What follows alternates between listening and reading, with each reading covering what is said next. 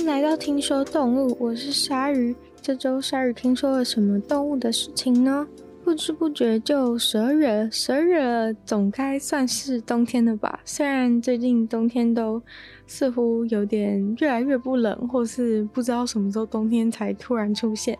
但是最近是真的还算蛮冷的。然后。我自己的话就蛮常，就是早上的时候窝在被子里面出不来，然后那时候就在想说，要是可以跟动物一样冬眠的话就好了，这样子的心态就萌生了出来。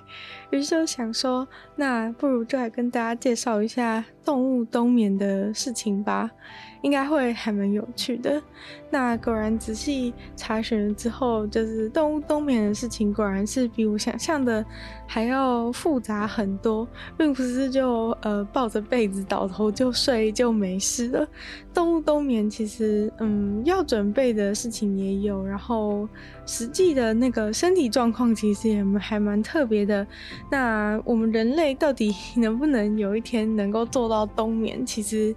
也算是。科科学家很想努力的一个目标之一，因为若是人类可以嗯、冬眠的话，那。也可以，就是长期的保持在这个冬眠状态，就可以让我们，嗯，做什么太空旅行的话会比较可行。对，因为在很多科幻的电影里面，人都是会进入一个很像那种胶囊的东西里面去睡觉，然后等到醒来的时候，等到快到的时候才醒过来这样。那科学家其实就是很想要知道的，就是怎么样可以冬眠的话，那也许太空旅行就会。变得比较可行一点。那回到这个动物冬眠的部分的话，就会知道，其实要让人类模仿动物冬眠，其实并不是一件那么简单的事情。就先拿这个北极的松鼠来跟大家做举例的话，我们可以先看到，在北极的松鼠，它们是住在地球的很北很北的地方嘛。那这个北极松鼠，它们在冬眠的时候会卷成一颗小小的球，然后躲在地底下睡觉。如果就是你有曾经有机会观察到它的话呢，你可能会完全就是相信它已经死了，因为很多时候大家判断一个动物是不是活的时候，都会。呃，下意识的去摸它身体，测测看它有没有体温之类。但是呢，冬眠的极地松鼠，它其实是完全身体就是非常的冰冷，而且这非常冰冷并不是一个形容词，因为它的那个身上的温度是真的掉到了零下两度。对，零下两度 C 的温度，所以其实是比你的那个，这比你的那个冷藏室还要更冰的。对，然后也低于了水结结冰的温度嘛。那他们在这样的完全冰冻的身体状况下，他们的心跳只会每十五秒才会跳一下。对，就是你现在可以开始从一数到十五，然后你就会知道那十五秒跳一下的心跳是。有多长的一个时间，然后那如果是他们的那个呼吸的话呢，甚至是好几分钟才会呼吸一次。对，那这种时候你可能会觉得说，你要是不知道冬眠的概念的话，可能就会觉得他是不是快死了，或是其实已经死了，但其实并不是，他就只是在冬眠而已。对，那这些松鼠呢，在在那个春天快要来临的时候，就是它前面维持这个冰冻的状态，会过一个冬天。然后在呃春天快要来临的时候呢，它们就会开始，它们的身体就会开始有反应。不过，它们这个从冬眠中苏醒的过程，其实是还蛮神秘的。对，就是它们的呃身体会需要慢慢的。变暖嘛，因为它原本是在一个结冻的状态，零下二度的体温，然后会需要在春天来临的时候去慢慢的回暖。那其实可以观察到，一开始的时候就是它的呼吸会越来越快，像前面讲到说，它几分钟才会呼吸一次，所以它其实会循序渐进的把它的呼吸慢慢的调快，然后心跳的部分原本是每十五秒才会跳一下，现在也会慢慢的去加速。然后等到他们的体温渐渐恢复到十到二十度的时候，他们才会开，他们就会开始真正的苏醒。那在体温十到二十度的时候开始，他们的身体就会开始呃不断的发抖。而且它发抖的状况是非常的剧烈，那你可能会想象想回想到人类发抖的情况。那人类通常在呃很冷，然后你如果衣服穿不够的时候呢，可能就会开始发抖。那发抖呢，其实有一个非常重要的意义，就是因为在我们就是不断抖动身体的过程中，其实我们会发热。那松鼠也是为了这个目的而。发抖的，对，就是它不是只是发抖，它发抖就是很明确的是为了要让他们自己身上的体温快速的上升，所以他们会非常剧烈的疯狂发抖，然后嗯、在疯狂发抖之后，他们的体温就可以比较快速的升到三十度 C 左右。那等到他们的体温升到三十度 C 的时候，他们就会。真正的醒来，然后就开始哎抓抓身体啊，然后伸展一下，对，然后你就会完全想象不到他可能嗯、不久前还是一一块像是冰冷尸体一样躺在那边，就现在就是回复到三十度的体温，然后活蹦乱跳了。那这个北极地松鼠其实是被认为是全世界。最酷的冬眠者之一，对，因为其实呃，世界上会冬眠的动物，呃，比大家想象的还多吧？因为大家可能都会觉得说，啊，既然是叫做冬眠，那肯定是因为。天气非常非常的冷，所以才需要冬眠。那是不是就会觉得说，只有住在比较冷的地方的动物才会有冬眠的习惯？但是其实并不是如此，在呃比较热带的地方的动物其实也会有冬眠的习惯。因为其实冬眠并不只是为了躲避冬天而已，冬眠有还蛮多的好处的。那冬眠它可以。在嗯，这种有点像是死亡状态之下，它其实需要消耗的能量会比较少，所以有一些动物可能，也许它是为了别的原因而想要在这个在这个期间，就是维持一个不用进食的状态，可能对于生存来说也是有帮助的。所以呃，动物未必是因为冬天才一定要冬眠的。冬眠其实说出来就是呃一个很长时间的静止的麻痹的一个状态，然后当动物进入冬眠的时候，它的呃身体的各种机能都会渐渐的下降，像是刚刚提到的身体的温度就是会大大幅的下降，然后新陈代谢的话也是非常重要的一部分，新陈代谢就是一定要下降，它们才有办法呃进入这个冬眠的状态。那有一些动物的话，可能会短暂的，就是进入这种呃静止麻痹的状态几天。但是当这种状态持续超过好几天的时候呢，科学家就会把这称为是一个冬眠的现象。但是呃，冬眠就是如前面讲的，并不是只有发生在冬天或是很冷的时候。就是只要他们需要嗯保存能量，然后可能没有办法在某个期间段觅食的话，可能就会想要进入这种冬眠的状态。因为冬眠最重要的目的其实就是为了要保存能量。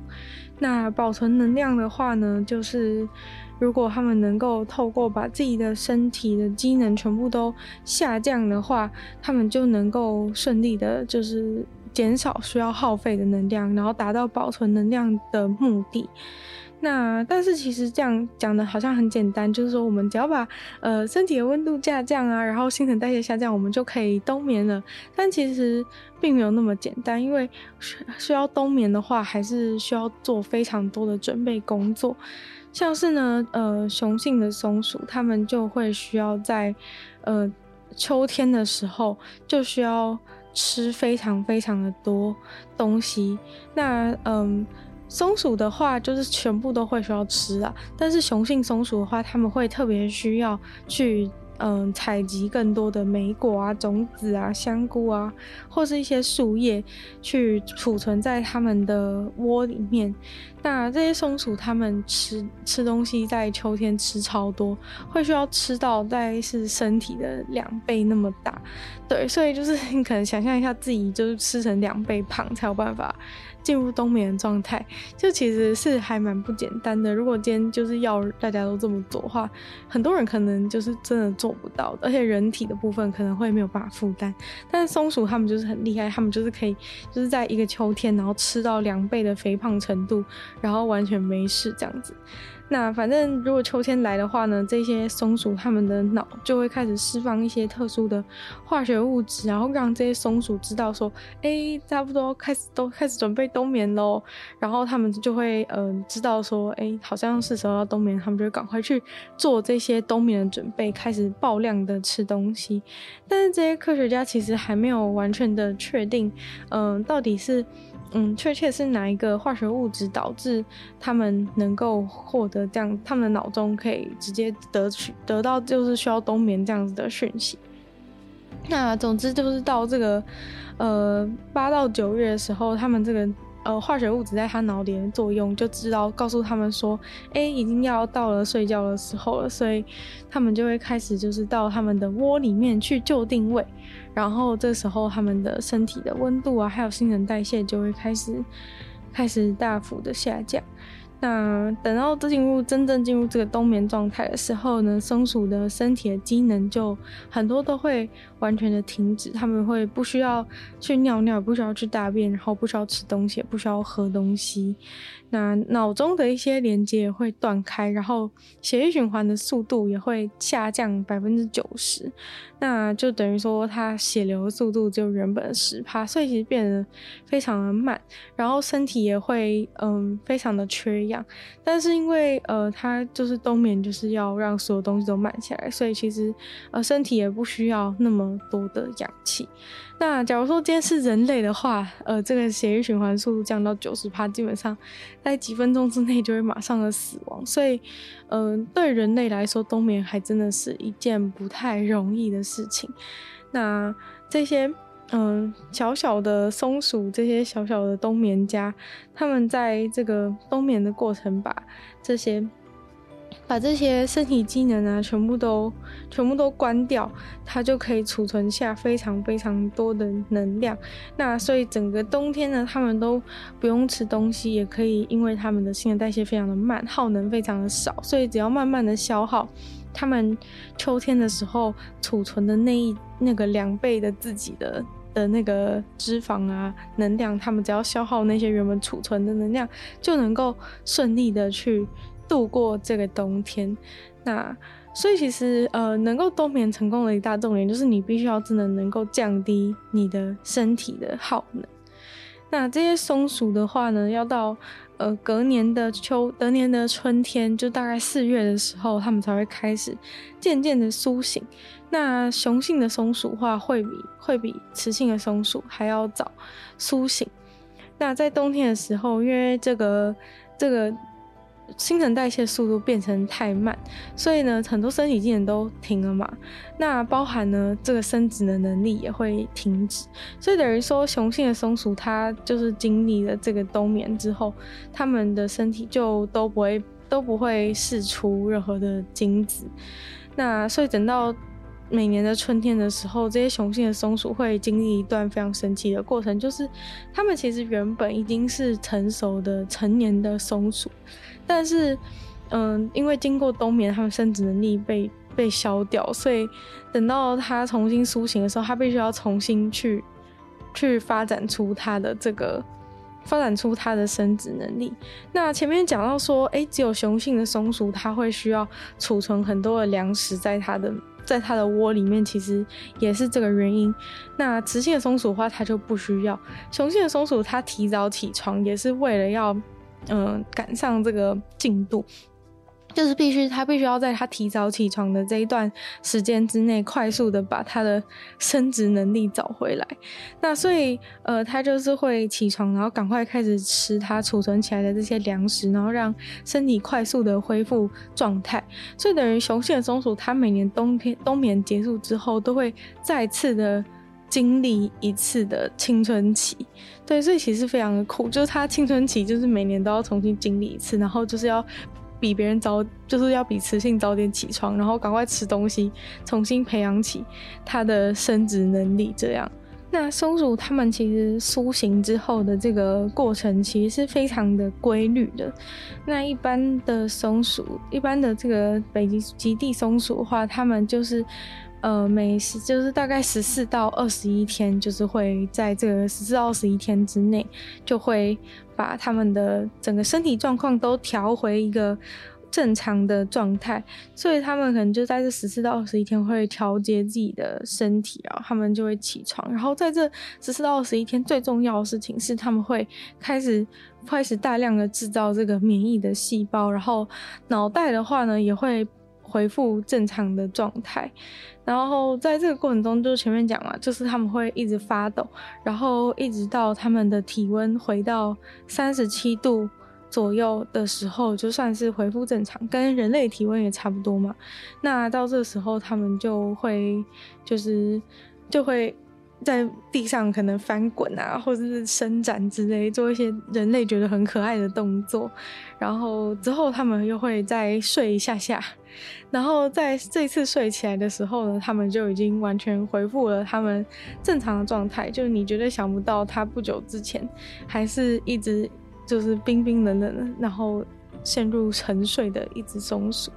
那其实呢，嗯。在他们冬眠的过程中，其实真的说真的，他们花费的能量其实并没有那么多。但是为什么还需要还是需要吃那么多的东西来做准备？其实是因为他们觉醒的这个过程中，才是真正非常的耗能的。他们储储存的那些两倍身体的一个能量，其实大部分的大部分的能量都是消耗在最后的这起床的这四到二十一天，而不是在那整个漫长的冬天里，对，所以这个苏醒的过程是让科学家非常的有兴趣，因为你存那么多能量，结果其实都是只有在最后的这个苏醒阶段才一次把它都大幅的消耗，是非常的非常的神秘。那一定有什么原因这样子做，在演在演化上是比较有优势的嘛？那所以科学家就很努力的想要去。想要去找出，就是这些松鼠它们觉醒的过程当中，到底是有什么有什么神秘的地方？那目前的话，关于就是这个松鼠觉醒的神的神秘之处，其实科学家大概就有二十多种不同的猜测，所以是真的还蛮没有头绪的状态。那。嗯、科学家之所以就是很认真想要找出，就是为什么他们这样，他们这个觉醒状态到底是怎么做到的部分，其实是因为，呃，他们觉得说，如果能够知道说要怎么样，可以怎么样可以操控这个松鼠觉醒的时间，也许就可以去了解到说，嗯。如果我们要用在人类身上啊，或者是其他的时候，就是要怎么样才可以，才可以，嗯，让身体从那个濒临死亡的那个状态，然后回不到正常的状态，怎么做才能够，才能够让人就是毫发无伤的回到原本的状态？那松鼠的部分就差不多讲到这边。那其实大家通常想到说冬眠的动物，可能第一个都会想到熊嘛。那熊冬眠其实也是非常有趣，但是如果你去研究的话，就会发现熊冬眠其实是跟这个松鼠非常的不一样的。对，因为熊在冬眠的时候，其实。嗯，它虽然说可能有六个月的时间都在这个洞穴里面，然后，然后就是卷曲着身体，然后不吃不喝，感觉就是。传统想象中的冬眠一样，但是其实他们其实并不会就是完全的不动，就是像刚刚那个松鼠的状况，它是真的会完全不动，然后身体都变成呃负两度 C 的一个体温，完全像一个冰块一样。但是熊的话，其实并不会到那么极端的状态，就是他们有的时候甚至还会就是稍微就是。起来或是动一下之类的。那嗯、呃，熊的话，它的新陈代谢速度就是只有掉到一半而已，然后它的体温也有维持在三十度 C，所以其实就是没有像松鼠做到那么极端，就它还是在一个。嗯，你还是会觉得它是一个活体的状态，只是觉得它在睡觉这样子。那熊的话，它还蛮神秘，就是它冬眠的时候会用一个类似像是钢塞的东西把自己的肛门塞住。那一方面好像是就是避免就是在嗯、可能松弛的状态之下，可能会有一些有一些大便跑出来。但其实更重要的应该是说，它把它的呃，肛门塞住的话，比较不会有一些虫啊，或是一些脏东西跑进去，所以呃，可能是呃卫生方面的考量，会有使用肛塞这样子的状况。那因为呃熊大部分的时候都呃身体都还是维持在三十度左右体温，所以有一些有一些科学家就甚至会怀疑说，哎、欸，这些熊到底是有没有在冬眠呐、啊？呃，但是呃，其实有一些。有一些雄性的黑熊的确是，的确是，就是冬天它也不会到洞穴里面去，洞穴里面去休息。但是就算他们没有在洞穴里面休息，基本上也不会就是做一些很活跃的事情，只是说他可能就是没有进去休息这样子。但是如果呃熊在冬眠的过程中被人类打扰的话，他们其实也会直接马上醒来，然后就舍弃掉他们那个休息的那个洞穴。所以，嗯，就是这个熊可能它冬眠的状况就是没有没有那么的彻底。所以他们其实确实还是有冬眠的，因为其实冬眠的重点就是在于他们要储，就是要储存能量嘛。那所以其实新陈代谢下降才是最大的重点。它它可能就是如果它体温还是正常，然后还是有在活动的话，其实新陈代谢如果下降的话，它还是可以达到它就是不用吃东西这样子的目的。所以其实熊主要是因为它真的没有办法吃东西，所以找不到东西可以吃，所以它必须要就是有这样新陈代谢的一个。冬眠的状态，所以其实就算稍微醒来的话，其实是还 OK。就是反正它的重点是它没有办法有足够的食物可以去吃。那其实还有一件很酷的事情，是因为熊其实它非常的大只嘛。那其实我们可以想象一下，我们就是躺在床上，然后其实如果我们躺太久的话，会发生什么事？如果大家观察一些就是长期卧床的病人的话，其实会发现。呃，骨头的部分会开始出问题，就是人类其实长期卧床的话，嗯、骨头的话就是会渐渐的变成变得变得脆弱，然后可能久了之后就是会没有办法，就是可能会失去失去移动的能力。但是熊非常酷的事情就是他们他们的骨头看起来好像都呃完全没事。那其中的奥秘其实是因为他们在嗯、冬眠的过程中，他们。那个让骨头，呃，让骨头脆变得脆弱，然后渐渐崩解的的那些的那些化学物质会降低，然后反而会就是在反而会刺激他的身体，会去会去制造更多的就是骨髓之类的，然后就可以建立就是新的骨头。所以熊就算长期的冬眠，它骨头也不会产生任何的问题。但很遗憾的事情就是，人类如果真的睡太久的话，骨头是会发生。会会变得越来越脆弱，然后等到你醒来的时候，就算你顺利的，就算你这个人类顺利的度过冬眠过程，你醒来的时候，你的骨头也很有可能不能用了。所以其实，呃，熊的冬眠部分，科学家最大最关注的地方，其实就是它们的骨头部分，因为。如果我们没办法克服这个问题的话，其实就是要人类冬眠啊，然后什么睡很久啊，然后就醒来已经到火星这种事情，就真的是完全不可能。因为你就算有办法降低你的新陈代谢，如果你睡了那么久，你的骨头都已经都已经坏掉的话，那你醒来其实也真的也没什么意义了。就算你还活着，你就是一个没有办法移动的人这样子。那其实除了研，除了就是可以，除了研究熊的这个骨头可以让，可以让人就是就是达到冬眠的梦想之外，其实如果有办法去知道说这个熊它的骨头的这个骨头的这种呃模式是怎么样的话，其实还是可以对人类就是一些骨质疏松啊，一些就是人老化之后会发生的一些骨头问题，也许能够有一些不同的洞见。对，所以这是算是科学家努力的方向。那我们今天介绍冬眠的部分就差不多到这边结束。虽然说其实还有很多呃动物有趣的冬眠的状况，不过因为今天呃节目时间的关系，也没办法跟大家讲那么多，所以就跟大家简单就是介绍了，就是嗯被大家认为是最特别，就是冬眠的最极端的一种动物，就是这个极地的松鼠，它身体是真的会降到像冰块一样的冰冷，就如果你去摸这个松鼠的话，就真的会被冰到。嗯，所以就是跟大家介绍这个最最最冬眠冬最冬眠中的冬眠的冬眠王者的松鼠，然后嗯，就顺便跟大家提一下，大家比较比较常会想到的冬眠动物就是熊，对，不过熊竟然没有大家想象的冬眠的那么的彻底，嗯。但是，呃，听完这些之后，你可能就会更加的确信，就是冬眠对人类来说真的是一件非常困难的事情。所以，可能在我们这个年纪的人的有生之年，人类应该还是没有办法，没有办法发展出能够冬眠的技术。这个部分是比较可惜一些。要不然，我就是真的想要去冬眠了。对，如果可以冬眠的话，真的是。会非常的愉快，我觉得，因为我觉得人就是真的还是需要多一点就是休息时间，就是平常大家都睡眠不足，要是嗯、在寒冷的时候大家都可以就是放就是冬眠一下，然后放个寒假什么的，就是会对大家的身体应该的会大家身心我觉得都会比较健康。不过呃在这之前就是必须要能够解决冬眠的问题就是了。那好像有点讲太多废话，不过，嗯，这就是我个人对冬眠的向往有多么的深切。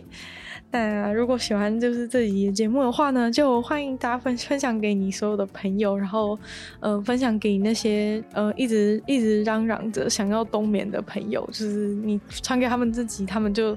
会对冬眠感到破灭，跟我一样。然后就希望如果喜欢的话，就多多分享这样，然后也可以到 Apple Podcast 帮我留星星，写下你的。